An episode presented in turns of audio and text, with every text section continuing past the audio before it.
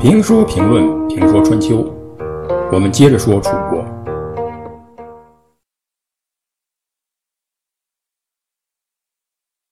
鄢陵之战是晋楚争霸战争中继城濮之战、邲之战之后的第三次，也是两国最后一次主力军队的会战。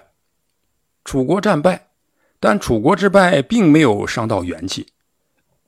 与城濮之战、邲之战不同，鄢陵之战并未一举奠定晋国的霸权地位。一个标志是，鄢陵之战因争夺郑国引起。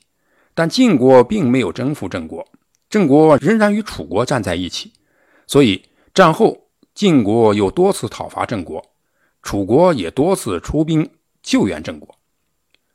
鄢陵之战后不久，晋国在宋国重新会盟诸侯，谋划讨伐郑国。随后，晋、齐、宋、鲁、朱等国军队讨伐郑国，继而讨伐陈国、蔡国。郑国子罕出兵夜袭。宋、齐、魏三国军队被击败。公元前五百七十四年，郑国子嗣主动出击，进攻晋国的胥、华两邑，也就是今天河南省偃师市一带。魏国出兵救援晋国。这年夏天，楚国派遣公子成、公子尹领兵去郑国，帮助郑国抗击晋国。不久，晋厉公会同齐、宋。鲁、魏、曹、朱等国呢，进攻郑国。楚国子重率军救郑国，晋国联军呢主动撤退。这年冬天，晋国又同上述各国呢讨伐郑国，围攻郑国。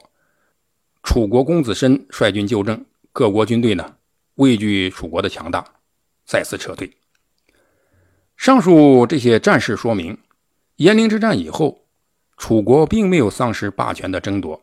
而鄢陵之战却是楚国在中原霸权走向颓废的开始。此后，晋国采取了一系列的措施，在他的明主晋悼公的带领下，通过真正皮楚，使楚国一步步走上了下坡路。公元前五百六十年，楚公公在位三十一年后，机遇成绩走到了人生的尽头。他九岁继位。自认为是无功无德，尤其是在鄢陵打了败仗，羞辱了社稷，所以死后呢，请求谥为灵或厉。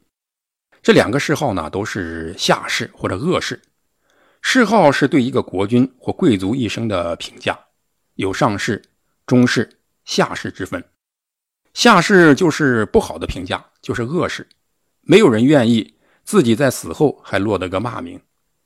想想楚成王当年被儿子杀死，儿子给他加谥为陵，他死不瞑目；而改谥为成时，他才闭上眼睛，就知道陵这个谥号是什么样的评价了。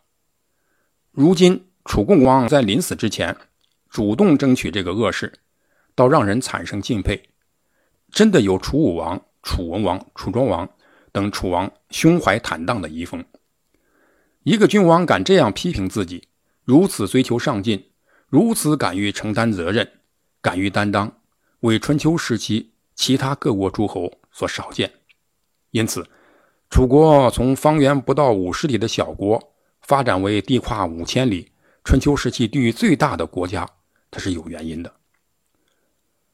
楚共王死，子囊还是给他了“共”的谥号。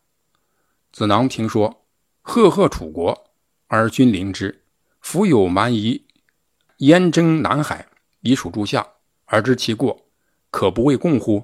请示之共。楚中王这种自责忏悔的精神，说明他从未忘记先王之霸业。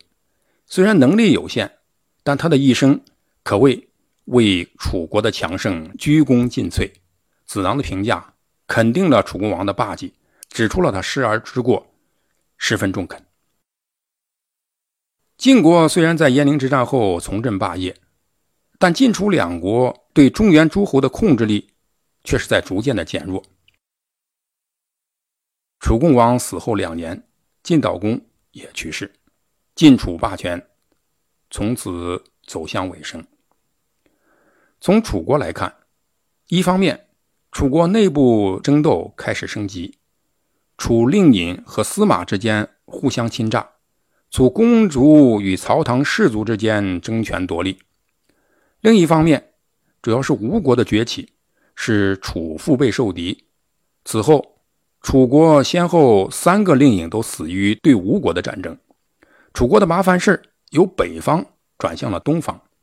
楚国疲于应付吴吴国，为了对付吴国，楚国希望对中原息兵，以专心防吴。